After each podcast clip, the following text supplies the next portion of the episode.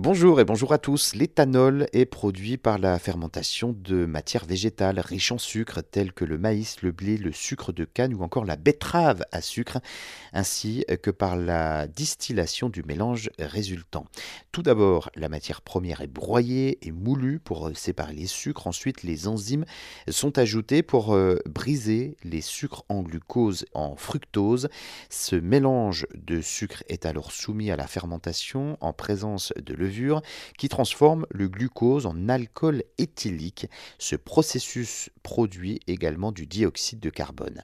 Après la fermentation, le mélange d'alcool et d'eau est distillé pour séparer l'éthanol pur de l'eau et des euh, impuretés restantes. L'éthanol pur peut alors être utilisé comme carburant, solvant ou alcool de consommation. Il est important de noter que le taux d'éthanol dans le mélange final dépend du taux de sucre dans la matière première utilisée ainsi que de la température, du temps et des conditions de fermentation. Pour produire de l'éthanol de qualité industrielle, il est important de contrôler ces facteurs afin de garantir une production efficace et fiable. Vous l'avez compris, la production d'éthanol est un processus qui nécessite donc euh, une compréhension approfondie de la fermentation et de la distillation, ainsi que la capacité à contrôler les conditions pour produire un produit final de qualité.